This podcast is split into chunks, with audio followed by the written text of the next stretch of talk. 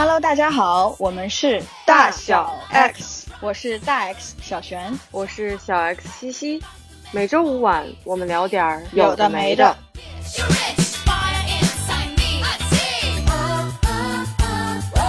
这期刚好赶上我们会国庆节上线，在大家都放假的时候，所以呢，我们也准备这期就聊一点轻松的话题，不要给大家的不管是在旅途中还是躺平在家里，增添什么思想上的压力。对，就不要再去想那些复杂的问题了。我们今天想聊一聊开心的事情、轻松的事情、快乐的事情。对，这个话题呢，是我们在最最最开始开始录播课的时候。我们想到的一个话题范围，但是因为这个范围太大了，我们一直没有碰 这个领域，就是关于食物。我们之前好像所有的这种话题，可能有一偶尔 Q 到过，但是从来没有就这个话题聊过一期。所以我们觉得啊，今天我们可以开启一下这个系列，因为关于食物，我觉得每个人可能都有很多。不管是偏好也好，或者是记忆也好，或者是属于自己的那种味道，我觉得还是我是很喜欢听别人讲这种跟食物有关的故事的。尤其在听完别人别人讲了之后，我自己就很想去吃，就特别容易上头，特别容易被种草。对对，有很多这种纪录片或者是。就是一些综艺，感觉现在多了很多这种，比如说人生一串啊，《舌尖上的中国》那就比较早了嘛。现在其实多了很多这种自媒体也在自己做这样的美食的探索，或者是说新的这样的让大家了解到有一些地方特色的这种味道，然后也是能够带领，比如说像我们这种对美食有探索心的人，可以去，我觉得可以去为为了寻找一种味道。呃，或者为了寻找一种记忆，再回到一个地方，或者去到一个地方，这也是就食物，我觉得带给我们很重要的一个点。对你刚刚讲到纪录片，我跟你讲，我可太有感触了，下饭神器。最近几年会有各种各样的纪录片层出不穷，而且他们都会传到 YouTube 上。就是我看过什么类似什么《人间风味》《宵夜江湖》各种角度的关于食物的纪录片，然后我在美国这边又吃不到。光看着眼馋，所以有的时候啊，我确实是在这边，就是我吃饭的时候，然后就看这种纪录片，就有一种假装自己在吃那些 好吃的。哎呀，这么讲起来有点可怜，但是这确实是帮助我度过了很多这种啊，我特别想念国内的食物，但是吃不到的时候，这种情况下，我就会去看这种纪录片。他们还会出那种针对各个不同城市的那种。纪录片，不同省份区域的，对对，就会同时就勾起，比如说我们也去过很多地方啊，就会想起，哎，我在什么地方也吃到过类似这样的食物，就很有连接感。我觉得食物确实就像你刚刚说的，我觉得它是我触发一些回忆的一个很重要的一个 trigger，就是经常会是我先想起来说，哦，我在什么什么地方吃过什么。一连串的在那个地方发生的事情，或者是我在小的时候，或者是我在一个什么时间比较喜欢吃什么东西，然后那一个时间段的这个回忆就一起连接着都被想起来了。这还蛮有趣的，就是它是一种味觉，然后我们是怎么通过这种回忆把它想起来？然后我现在说着我自己都感觉我要流口水了。到了宵夜时刻录这个是不是很残忍？没错，没错，是的。哎，我觉得我很同意你讲，就是比如说，其实有些时候我们在看到那些有可能我们目前可能吃不到的东西，然后我们去看到别人介绍的时候产生的那种，就是人本能的 这样的反应。当年可能很早的时候有那个什么大长今，哦，那个时候应该算是第一部跟美食相关的电视剧吧。然后就感觉，其实他们韩餐里面其实有很多讲究，对不对？不像我们平时可能吃到的，就比如说在国内之前很早啊，我们吃过什么韩国料理，里面更多的是烤肉和拌饭之类的，就是这种很简单粗暴的。比如说像你刚刚说到一些宵夜江湖，或者是说那种人生一串的节目，其实像我们所了解的，比如说我们自己在家里面或者自己生活过的地方，一些烧烤，其实。更多是比较普遍的嘛，你比如说像北京，你的很有名的望京小腰，那大家都知道它是吃什么的嘛，就品类都是很出名的。但是我记得好像当时在《人生一串》还是在什么节目里面啊看到过，真的是刷新我认知，就吃什么猪眼还是吃 奇奇怪怪的部位。然后呢，那个节目里面介绍的是，而且还算是当地就非常流行的一种烧烤的食物。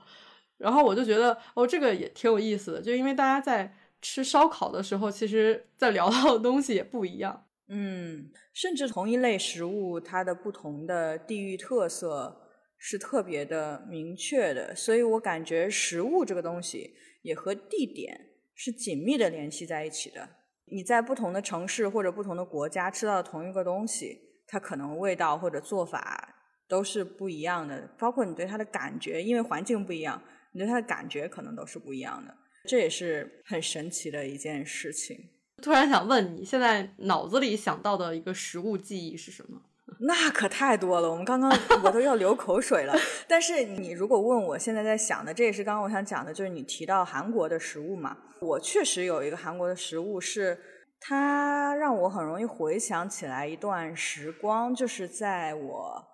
大学毕业之后。到大概差不多几年的时间，因为我工作都是在望京工作，所以我也一直住在望京，就是北京的望京。你知道望京就是韩国人很多嘛，所以它有一些很正宗的韩国馆子，就是韩国人开的那种，当地的韩国人也会去吃的。我印象特别深，就是有一个在望京的，就是某一个街边有一个那个韩国馆子，叫紫霞堂。然后它是一个就是韩国来的一个馆子，然后呢，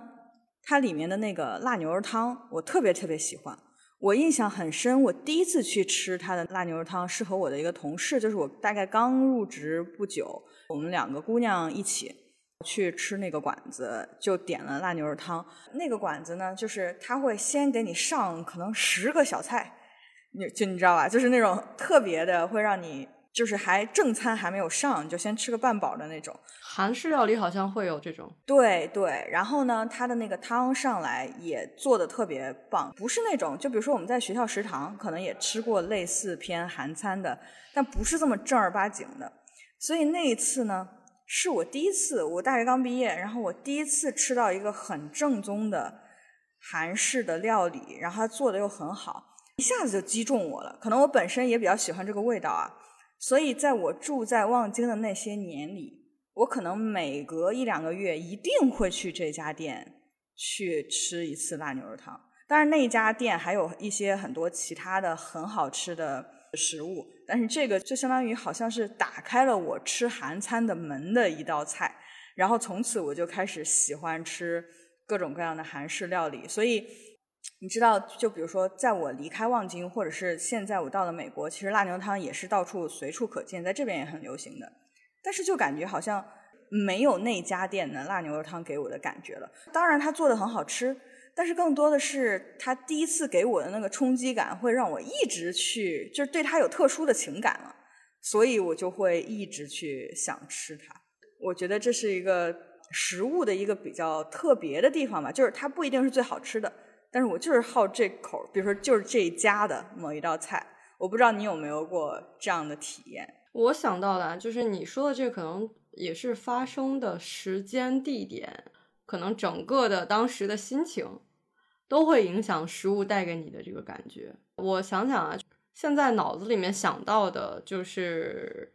咱们老家那边其实是有羊汤。其实北京也有很多羊汤，然后我在北京也找寻过很多这种羊汤排行榜啊什么之类的，就是这种挑一个早餐的时间，嗯，去家旁边那家就常去的羊汤店去吃一下羊汤，然后配一下那个吊炉烧饼，可能也不只是我回家的仪式，那个也算是小时候的一个记忆，传统的工艺嘛，就有点像是比如说小时候上学，然后比如说早上特别赶，家里没有办法给做早饭的时候，可能路边就买一个，就这种记忆。它是串起来的，然后再加上它可能真的也不是说特别好吃的一个东西，它就是一个普普通通的一个主食，一个烧饼，但是它存在了很多承载的意义，我是觉得。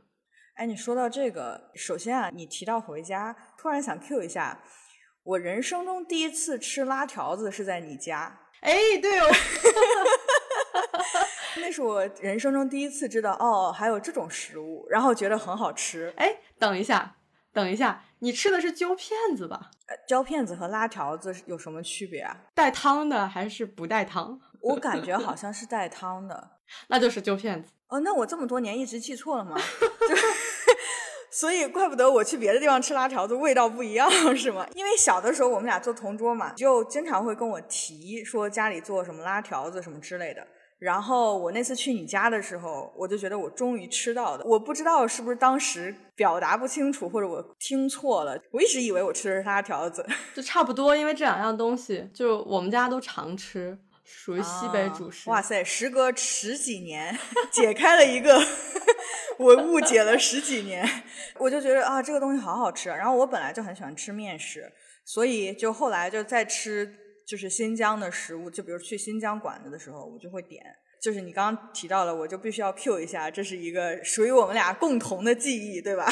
对对，除了羊汤，比如说羊汤对我来说是我回家以后可能在外面会吃的饭，然后揪片的这个就是我回家以后会传统的说法叫什么洗脚饺子落脚面，对，是这个意思吧？对。然后呢，但我们家就完全不是，就全部都改掉，全部都是 起身也是揪片子，落身也是揪片子，这是一个对我来说很有回忆的一个味道吧。然后因为确实是相当于我妈比较拿手，我觉得就大家都会有一个，比如说家人非常擅长的一道菜啊，就都会有一些比较特别的记忆点。但是这个就是对我来说是一个，有时候比如说像你去我家，就是特别要好的朋友去我家，我妈才会拿出这道菜来。招待大家，就是一道，这上面写着招待贵宾，就看上去可能不是那种非常 fancy 的摆摆桌盘什么的，然后它其实是一个非常朴素的，我觉得是一个非常朴素的味道，但是就是确实也是很好吃，然后也会让不光是我，我觉得你看像你也留下了很多记忆，我就记到现在啊，对啊，真的真的。然后我还想讲一个，就是你刚刚讲到说，可能有时候。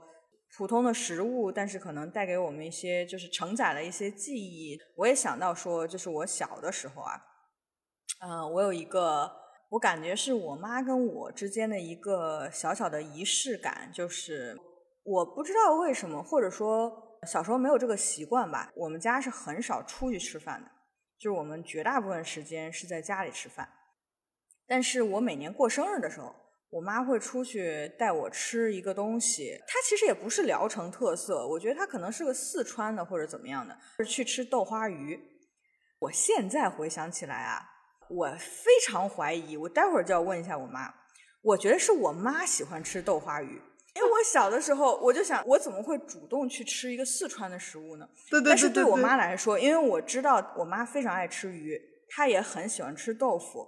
所以我觉得豆花鱼那刚好就对他来说是完美食物啊！我现在想啊，我小时候不觉得，因为我确实觉得它也好吃。每年我过生日的时候，我妈就会带我去吃豆花鱼，一直到现在对我来说都是特殊的一道菜。它可能就比如说大家更知道的，可能是比如说水煮鱼，嗯，或者是那种沸腾鱼香那个叫什么来，就叫水煮鱼对吧？对。但是可能对我来说，豆花鱼是更特别的，因为是我小的时候每年生日都会吃的。但是刚刚想起来这事儿不行，我一定要问一下我妈，到底怎么回事？但是到底是谁的选择？对对，但是反正直到现在，我都会觉得，哎，豆花鱼对我来说是一个特别的菜。即使是就比如说到现在啊，有我我现在住的地方周围就有一些四川的川菜馆子，他们可能比较拿手的也是水煮鱼啊，类似或者是什么毛血旺呀，类似这样的菜。但是我就会。三不五时的，我就会想点豆花鱼，就是我就是给我一种温暖的感觉，因为它是和我小时候的生日联系在一起的一道食物。然后我还想到一个，其实是在美国上学的时候就常吃。我就记得我当时上学那两年，基本上每天中午的午饭，因为学校里面的除了一些那种披萨之类的，因为我又不想吃嘛，就感觉就不够健康。中餐也一般。然后我就去常点那个韩式的一道，呃，就是就韩国的那个那个餐厅里面的韩国拌饭。我印象中它可能叫冰冰棒，呃，我要跟你确定一下，它是不是叫冰冰棒？对对对，刚刚你跟我说到这个，我就觉得好搞笑。就是我确实对，首先我跟你确认，因为我前两天也刚点了，我这边有很多韩国馆子，就是它叫 bibimbap，应该是一个韩文，我也不会读，但是它英文就这么写的，所以我觉得是同一个东西，它确实是这样。但是我第一次听说这个“冰冰棒”这个说法，你知道吗？我觉得非常的 好记，怎么说有学生气息，给我一种感觉，你知道，就是我一下就有画面感了。就是比如说你上学的时候和你的。比如说中国同学一起，因为他可能写在菜单上是一个英文，但是大家就把它读成冰冰棒，然后就说啊，今天中午我们去吃冰冰棒。我觉得是一个非常有那种学生气息、学生时代感觉的一个名字，我觉得很有趣。我还想到想到了这个，再加上再就是一些原来在美国的时候一些可能是什么。也是一些不健康的食物，什么炸鸡翅啊、猪排，反正这都是这这种回忆啊。你现在还在那儿，肯定也是有很多这种。但我觉得你可能是不是还是会更想念国内的味道？哇，太想念了。首先，我想讲一下，就是你上学的那个地方有一个食物是驰名中外，我不知道外不外，但是至少在美国，就是全国都是 Buffalo Chicken Wings。我觉得就是你不管走到哪儿都能看到，真的。对我，我觉得这个确实是打出知名度，对吧？我觉得是美国能数得上的很知名的全国范围内的这样的一种食物。但是你刚刚说我是不是更想念中国的味道啊？我觉得可能我的留学的这个阶段和你当时来上学的那个时间不太一样的是，我其实到二十八岁才来这边上学，其实我已经有了我想说丰富的生活经验，以及一些比如说在一定程度上的财务上的自由，所以哪怕比如说我住的地方，可能我是有一个完整的属于我自己的厨房的。或者是比如说我想要去自己做饭什么之类的选择是很多的。其次就是如果我想出去吃的话，其实我基本上就是从经济上来说还是可以支持我自己。所以我觉得我选择上应该是比你就小的时候大学刚毕业就出来，可能选择是多一些的。我觉得这是其中这是第一点啊。第二点就是可能就是在国内又多吃了几年饭，尤其是。我觉得在，尤其是在大学毕业之后，我觉得是开拓了我对于美食探索的这样的一个阶段。因为之前的十八年是在家里吃，我爸妈也就一共就会做那么几道菜。那大学的时候主要还是在食堂吃，所以选择也是受限的。真的是到了毕业之后，工作了之后，我才开始接触各种各样的。全国各地的美食，尤其是我工作的前几年，我是经常出差的，就是全国出差，所以其实我吃到了很多食物，我觉得是打开了我的味蕾，或者说开始找到我自己到底喜欢吃什么样的食物。所以过了这个阶段之后，我再来美国，我是真的觉得美国的饭太难吃了，就是美国本土的饭啊，我觉得嗯，美国人真的太不懂享受食物了。当然，这里有很多来自其他国家地区的食物，就比如说在这里很容易吃到一些拉美国家的食物，我觉得也很好吃。但是之前我在北卡的时候吃中餐的选择是比较少的，所以其实我觉得来美国之后，为了满足我的中国胃，我是有在努力探索或者有在有在努力提升自己的厨艺的，因为我实在是没有选择。你知道，讲到这里我就想到我是怎么去。进阶的，我记得我最开始来了之后，我想吃中国的食物，大概就很简单的选择，一种就是有一些中超会有那种半成品，就比如说宫爆鸡丁的半成品，你只需要把它倒在锅里翻炒一下，加热就可以了，它所有的东西都在一起，这是一种。另一种就是我唯一自己会做的，可能两道菜吧。第一道菜是西红柿炒鸡蛋。我觉得这可能是人人都会做的 一道菜。第二道菜就是麻婆豆腐，是因为这边可以买到那种现成的麻婆豆腐酱料，所以最开始的时候我就只会做这些食物。但是到后面，呃，也是机缘巧合，后来朋友来啊，然后他是个特别厉害的厨子，所以就打开了我一些探索食物的思路。我觉得我到后来我可以做一些相对复杂一些的。中餐了，中国的那种菜式，除了一些那种比较常见的烧的、炖的，比如说什么排骨啊、什么烧鸡啊等等，类似那种啊，可能我个人觉得我的厨艺有大幅提升的是，我可以做回锅肉。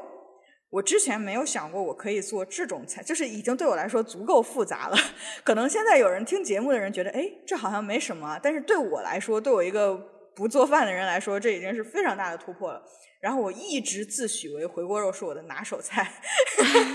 因为那是我唯一一个会做的比较复杂的一个菜。然后，所以探索了一段时间之后，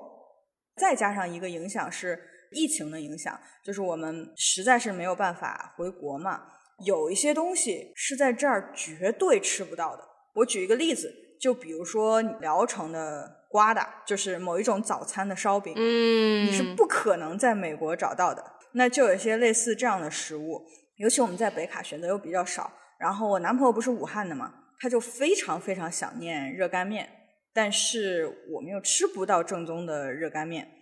他就开始尝试。自制热干面其实就是要买对那个面的种类，并且要自己去烧那个酱，就是去调那个酱。然后他做的还蛮成功的，我就觉得虽然这个可这不是我的厨艺啊，我直接叫什么归类为我们的厨艺吧。我觉得这是我们对生活探索又上了一个台阶，就是说我们可以去复刻一些。很具体的，比如说某一道菜我们很想吃，我们也可以去探索、去尝试，能不能把它重新做出来。我觉得这是一个很漫长的，我刚刚讲了好久啊，就是这是一个很漫长的过程，但是是在这边食物匮乏的情况下，自己探索厨艺的这样的一个道路。对你其实说了几个点，有点启发到我。第一个是你刚刚说后来变成很多，呃，因为没有发现。符合自己口味的记忆中味道的那个美食，这也想到，其实，比如说我当时在美国那段时间，其实是没有选择的，或者是说选择特别少，因为当时你想，比如说我们去中超或者是亚超里面买到的调料啊，很多都是那种老干妈，就是你能想到可能种类都特别少。或者就是你其实想自己做，自己尝试一些可能在家能吃到的味道，去找一些这样的回忆，但是配料不允许，这个是我当时可能遇到的一个非常大的一个问题。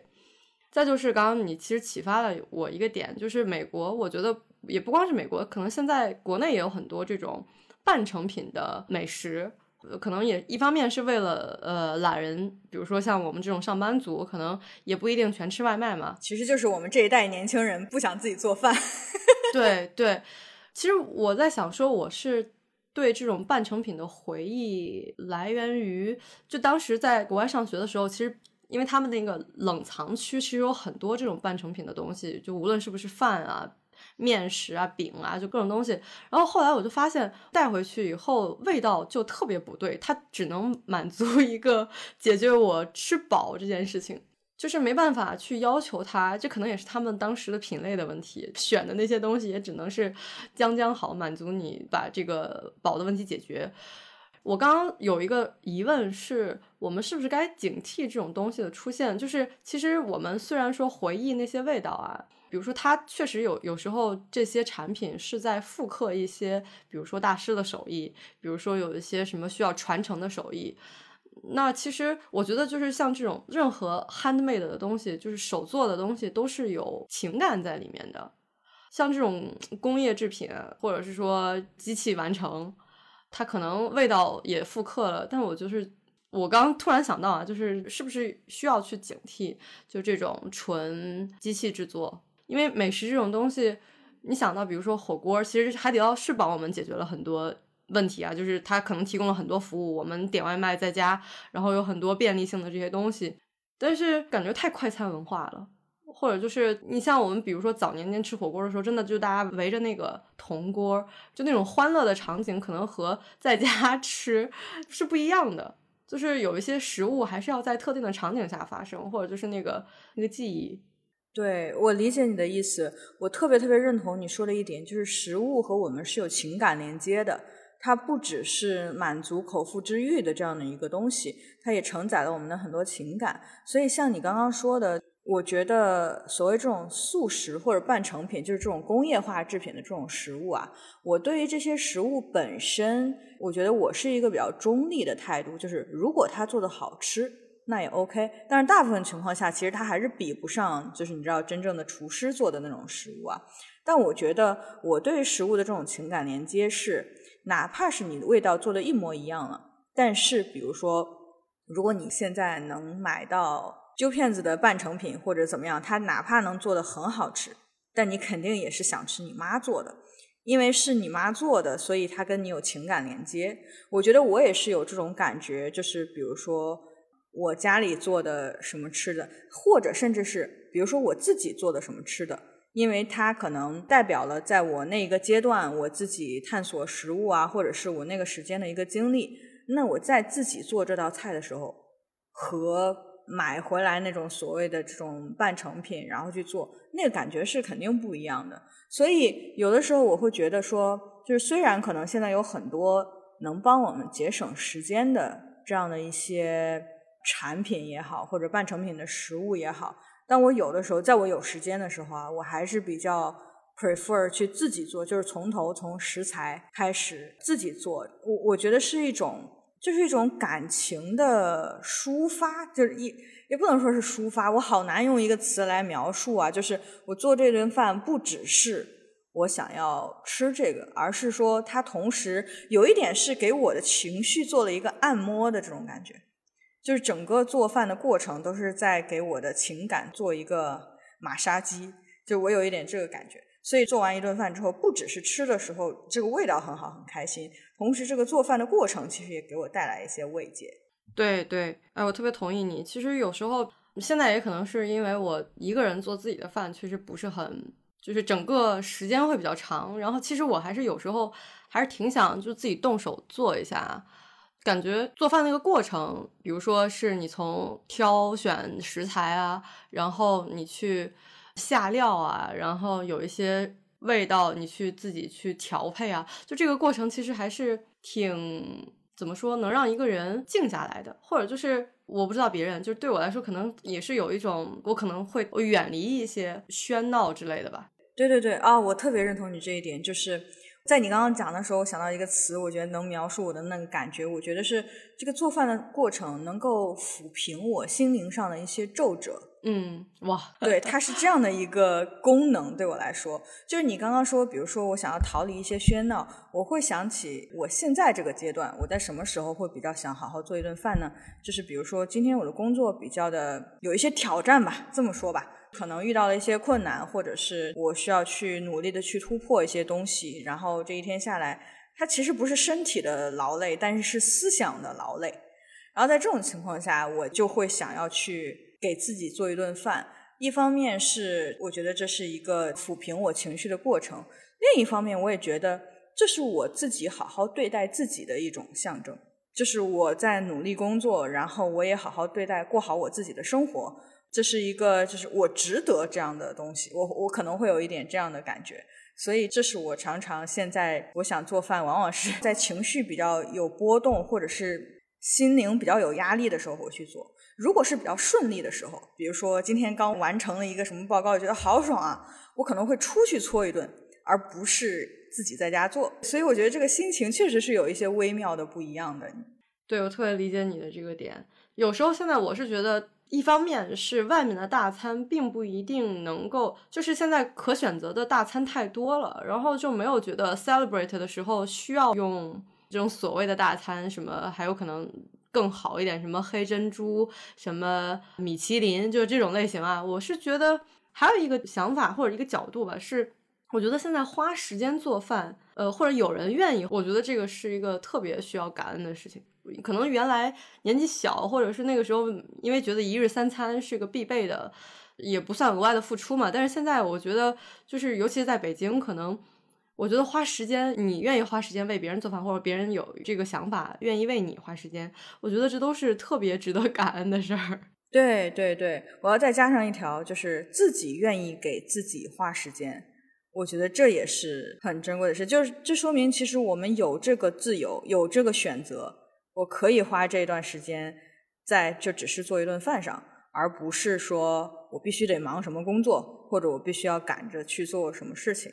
我确实觉得这是一个值得感恩的状态。我们刚刚讲了很多跟自己的生活记忆比较相关的很多食物，我觉得还有一一大块儿我们可以分享一下的，尤其是对我们俩来说 是很重要的一个 topic，就是我们出去玩的时候，我们都去过很多地方，有没有一些让你比较印象深刻或者非常戳中你的一些食物？有的。哦，你刚刚说到有一些这种小店，可能还不到出去玩儿。就是我印象中一个非常非常我非常喜欢那家日料店，在北京，是我刚上大大学那年，但是他那个时候已经不是第一年开了，但对我来说是第一次去嘛。然后他到现在，因为今年好像在装修，就是暂停营业了。但是他们家相当于是那个店面就在一个胡同里面，挺小的一个店。然后他们这二十年也没有扩张。店面任何装修也没有改，可能就加了一些，比如说放书。他们家有很多日漫什么的。当年我们上学的时候是他父亲在经营，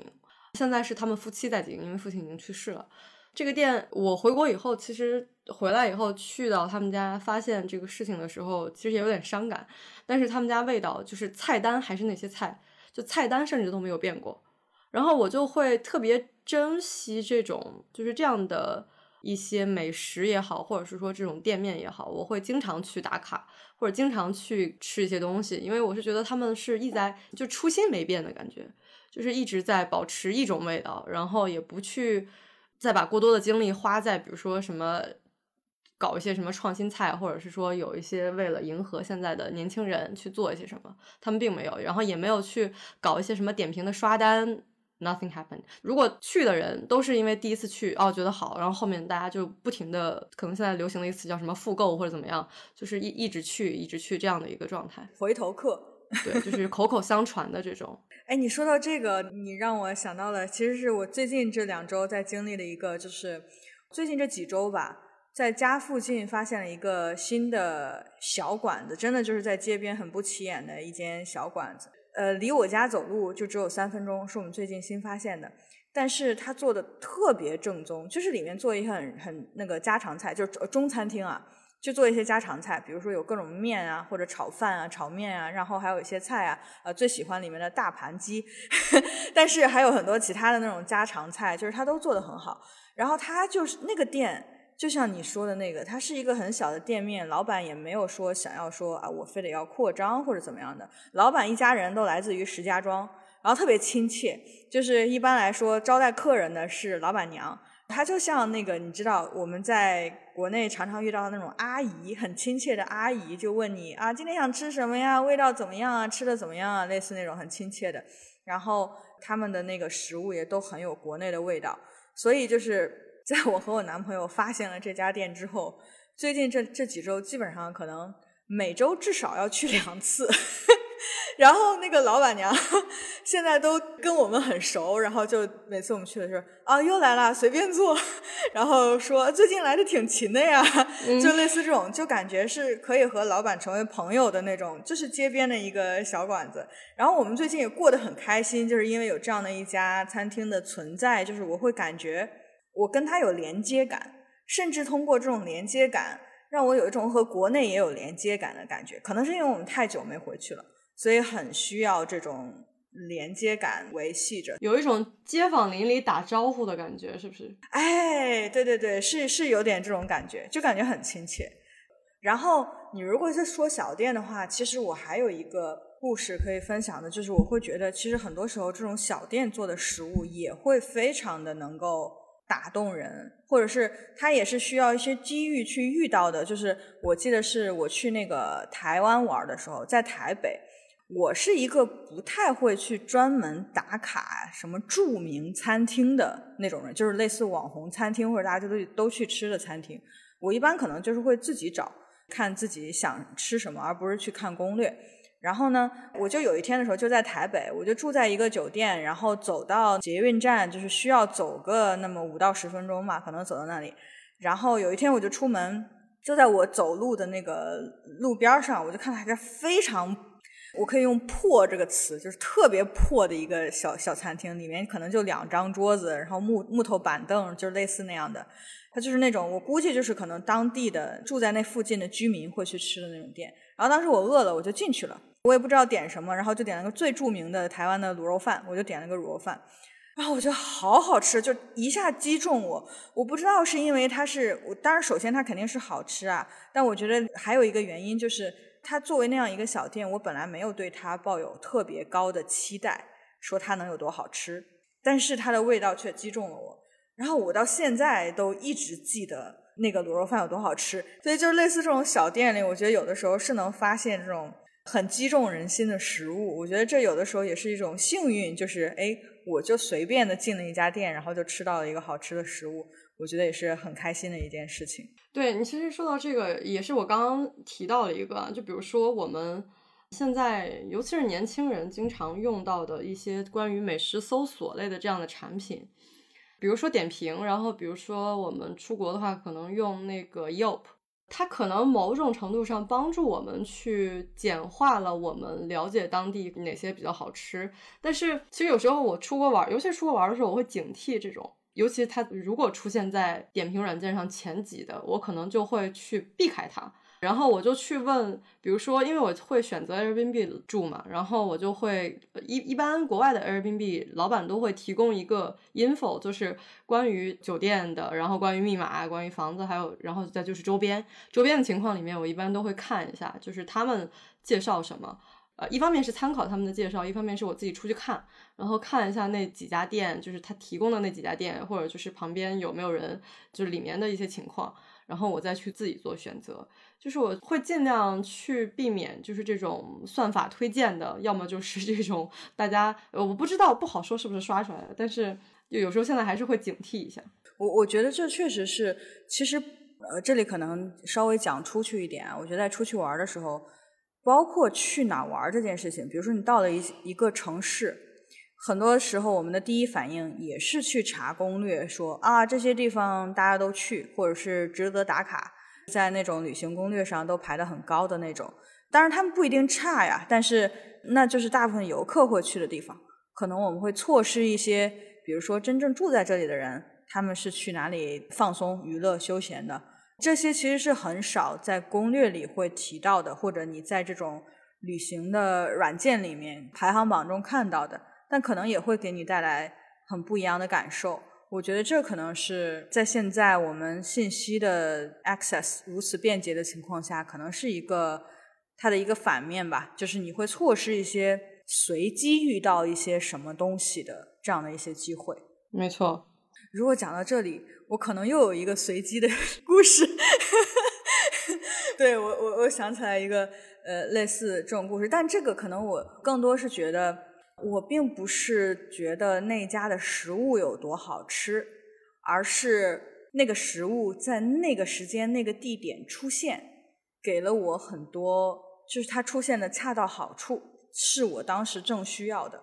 刚好也是在台湾，就是我去淡水，你是不是也去过淡水？对，就是我纯粹是作为周杰伦的粉丝去了淡水，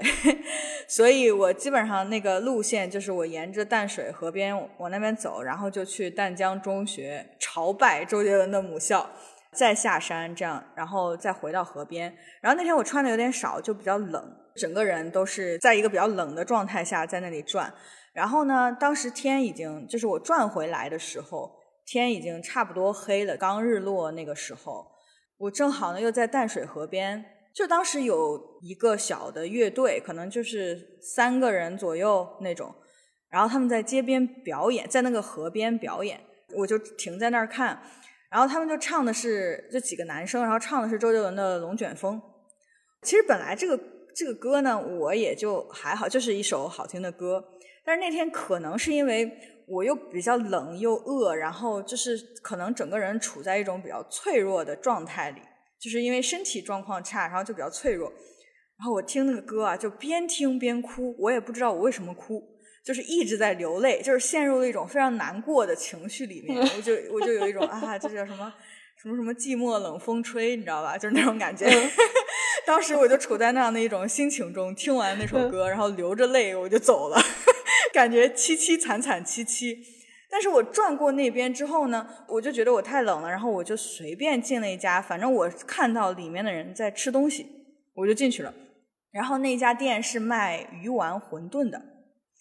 它就是热乎乎的汤上来，它其实我也就点了一小碗，但是它那个热乎乎的汤上来，然后有鱼丸又有馄饨，我吃下去之后，有一种整个人被治愈的感觉，就是我之前那个冷风吹的那个状态一下子就被翻过来了。我被那一碗热乎乎的，其实它味道也就一般般吧，就是正正常，不是那种很好吃的、值得推荐的那种食物。但是它出现在当时当地。就是我当时就很需要这个东西，所以它给了我一个这么深的记忆，并不是因为它好吃或者它有什么特别的，而是它给了在当时那个状态里的我一个很治愈的一个感觉。就我觉得这也很有趣啊，就是我的回忆是这样被串起来的。然后它在这个这个鱼丸馄饨在这个故事里起到了这样的一个温暖的作用。就又觉得很有趣，回忆起来又觉得有很幸运，就是我可以有这样的一个经历。在我想到类似这样的故事的时候，就是你知道，旅行中会有这样的故事，其实生活中也会有这样的故事。就是我们我们遇到一些情况，可能一个不经意的什么东西，就就治愈了我们。我觉得心灵鸡汤式的说一下，我觉得我就是能够经历这些，都是一种幸运。我觉得这是人生很有趣的地方，对我来说。我其实刚刚想到一个点是，比如说我们在说到旅行中的食物的时候，就留学的时候，其实第一次去纽约，我们其实也是几个人一起，我们一块儿去那个忘了是第几大道上有一家叫 Italy，然后呢那家店它其实算是一个集合店，就是。它其实也不算美国的美食，它是一些就欧洲的那些美食，就是有什么 cheese 啊，有肉啊，然后有酒啊，它是一个像是带超市的那种，然后你就可以比如说挑选以后，你当下就可以站在那儿或坐那儿一起吃。当时几个人也是有一种因为感觉太洋气了，然后没见过，我们几个人就在那儿理解理解。啊，对对对，因为也不知道，哎呀，这个我们在国内吃西餐没有讲究那么多嘛，比如说有火腿，有 cheese，然后配红酒或干白或怎么样，然后还有旁边还有各种各样的果脯类的，就我们叫案板嘛，就是那种东西上来，然后我们几个人就在那儿 挤眼相望，就说这怎么吃？就有一种打开新世界，然后没见过的感觉，就是那一次经历对我还挺印象深刻的。然后后来我几乎每一次去纽约都会去打卡，就是想说想去找一下当年，就是第一次那个，就有一种懵懂的打开新世界的感觉。对对对对对，那种感觉，它也其实没有味道那么好嘛，对吧？就是也不是说我们都很喜欢那个味道，或者大家都很习惯于那个味道。反倒是因为它可能带给我们一种新的对不同文化的认识，就是有一种新的体验，就因为不知道怎么吃。对对对对对对，这很有趣啊！就是我觉得在旅行当中，确实是因为我们换了一个环境，换了一个地方，会有很多很新鲜的体验。你刚刚讲到这家店啊，就让我想到了我经历过的另一家店。当然，它对我来说，它并不是食物特别，而是那个经历特别。像我刚刚讲的，我是喜欢随随机就随便自己找店进去吃嘛。我有一年去日本的时候，在大阪，我就随便找了一家，嗯，我不记得是在哪儿，一个类似那种烧串儿的店，就是它都是卖各种各样的串儿。那天就想吃，然后我就去了。结果进去之后坐定之后，发现它的菜单上没有英文，纯日文的菜单。那我就有点难了，尤其是它大部分的菜它也没有那个图片。就是字，因为它就是串儿嘛，他们家只卖那种各种串儿，我就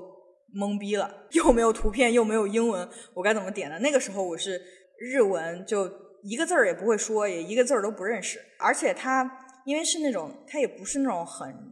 formal 的那种餐厅，就如果是很正式的餐厅啊，你可能会看到一些片假名在那个菜单上，就是会有一些中文字儿，可能你还能看清，但是。当时我看到的那个菜单上就全是日纯日文吧，就这么说吧，我就整个懵逼，我就去找一个服务员。首先先各种努力找有没有会讲英文的服务员，啊，没有，完全没有。我就想试图跟他表达说，能不能给我推荐一下什么好吃？我当然我用英文跟他说啊，他就一直在摆手摆手，就是就说嗯。当然我也不知道他说的是什么，因为我听不懂。对，他就一直摆手，就是双方都没有办法交流。然后后来我就开始随便点，我就指这个这个这个那个什么什么之类的。然后他估计他也很 struggle，他就看到我在推进这个进度，然后他就在记。然后但是点完了之后，因为我不知道我点的是啥嘛，我想问他我点的够不够，或者是多不多少不少，就类似是不是合适。一直试图表达，他也听不懂。然后呢，他当时说了一个这个词，那可能是我当时唯一知道的，就是他就一直在说“大丈夫”，就是没关系。哦，他可能不知道我在说什么，然后他感受到了我的焦虑，可能就是因为我很紧张的在跟他表达，我试图理解他，他就一直安慰我，他说“大丈夫，大丈夫”，然后我说是没关系，但我不知道我能不能吃饱啊。所以我可以讲一下结果。最后上来确实没吃饱，我后来又去了另一家店。但是这个经历就非常的有趣，就是我非常努力的试图想要跟对方交流，然后他一个字儿英文都听不懂，然后我一个字儿日文也听不懂，然后我们就鸡同鸭讲的，他还一直安慰我，大就不，然后我就觉得就回想，我当时非常的抓狂，但是现在我回想起来，我觉得好搞笑啊！但是那个场景，就两个人都很努力，但是没有任何进展。你说的这个其实像啊，就是我们我刚刚说在纽约的那个 那家 Italy，其实因为它都是一些比如说呃火腿啊，然后 cheese 啊，就是它没有主食嘛。然后我们又是相当于我们那行大概四五个人，其他全部都是男生。然后你知道，就是它的火腿一般都是各种 slice 嘛，就是特别薄，你知道吗？我们五个人围一桌，然后上了两盘，不够吃是吗？对，然后我们就面面相觑，然后也不知道该怎么办，就是因为它的菜单也是意大利语嘛，或者是说它里面的写的那些东西我们也都不认识。我觉得在旅行当中经常出现这样的情况，就是因为不知道他们在说什么，然后就瞎点。对，是的，就即使其实就比如说它菜单上有英文，也很难读。在点菜的时候，就就在那种呃纯这边的餐厅点菜的时候。是我使用有道词典最多的时候，就是我要去查那些食物都是什么，就具体是到底是什么。不是有一个很著名的段子，就是在国外点菜，我们用的最多的就是 I want this one and that one，并不知道这该怎么说，然后就看着菜单上的图片说 this one that one，就是这样的。我觉得是也是很有趣的，用手势解决一切。对对。哎呀，好有趣啊！对，其实我觉得就不止在非英语国家，我印象中当时我就是还在美国的时候，因为有很多，比如说 pasta，它是有很多品种嘛，比如说，对对对对对，有蝴蝶形，有那种扁的，哎，有那种圆的，然后对，我就想说，谁知道这都是些啥？对，然后 你就给我口吃的，就有一种。就是夫复何求？你就给我面，对吧？你爱上啥上啥，然后你只要是面，就觉得可以。我真的觉得，就是哎，不同文化里面吃的这个东西，还是需要训练、需要适应的。对，而且先点什么，我觉得就经常在，尤其是出国旅行的过程当中，点菜的时候，经常受到店员 匪夷所思的眼神。比如说，要么就是我点菜的顺序不对，然后要么就是可能就是量。太少太多点的东西可能不是什么常规的操作，这都有可能会 遭到这样的目光。哦，而且你刚刚说到这里，我又想到一个，我在我不熟悉的餐厅或者不熟悉的地方点餐，还有一招就是，我常常会问服务员：“哎，那个桌上吃的那那一盘是哪个菜？我想要那个。”就是去看伸长了脖子去看周围的人都在吃什么，然后看着有自己感兴趣的。就虽然不知道它是什么，然后就跟服务员说：“我想要那盘儿。”这也是一个方法。但通常这种情况下，我会比较，对我会比较害羞，就不太好去看别人那个桌在发生什么，就有一种在窥探的感觉。对，哦，那我可能没想那么多，好有趣啊！我觉得想到这些，真的好想出去玩啊！就即使是聊食物这件事情，都有那么多。很有趣的这样的经历和记忆，对，而且其实你像前两天我还给你特别兴奋的发给你了，我说我终于在北京找到了特别像 Chipotle 的外卖，它没有什么做法上的难度嘛。我是觉得啊，就是它本来就是几个东西拼凑起来，然后加一点那个呃牛油果酱之类的。但我觉得就是突然有一种，哎，好像找到了之前的那个回忆一样。它也不是多难，对吧？自己可能也能做。对对对，但只是就是北京没有嘛。你说 Chipotle，其实，哎，我这里 Q 一下，就是我以前跟厂长聊天的时候，他也说过，因为他也之前在美国留学嘛。就是他，就是回到北京之后，也是特别想念 Chipotle，因为可能就是比较少见的，美国这里遍地都是，但是在北京却没有。我感觉这可能是这个食物比较特殊的一个地方。所以你刚刚说，我就想到了他说的这个，感觉还就这种想念某种食物也挺有趣的。我刚刚也跟你讲，就是最近我特别特别想念，已经想念了有一段时间的一个食物，就是豆腐脑。我在这儿真的吃不到，就是没有。我也试图去找了，我就没有。哎，如果有听众在美国知道哪里能吃到豆腐脑，请告诉我。你会为了豆腐脑而去旅行吗？但是至少我有这个 information，说还是可以吃到的，不是说完全买不到啊。就比如说我在中餐厅，呃，也是能够点到它叫豆腐脑，但它不是我想吃的那种。就你知道现在有很多那种新兴的豆花。对之类的，就它不是我们就是北方人吃的那种豆腐脑，所以所以我就哎很想念这口，非常非常希望能吃到，什么时候能开到西雅图来就好了。哎，真的，我觉得我们都是在美食这件事情上。充满了好奇，充满了寻找记忆中的味道这个动力的，充满了热情。我没想到这一期我们也能聊一聊那么长时间，对，而且这还我们 list 上还有好多没聊的呢。我就想说，没说到呢，对，对对对。我们俩是有多喜欢吃东西，真的是。但我觉得有一些也可以留在之后。我觉得关于食物这个话题，其实这是我们生活中非常重要的一个部分。就像我们最开始说的，承载了我们很多的回忆，简单朴素。对，聊食物真的好开心呀，就是感觉这是好放松、好愉快的一期。祝大家国庆快乐，假期愉快，吃的开心，玩的开心。拜拜，拜拜。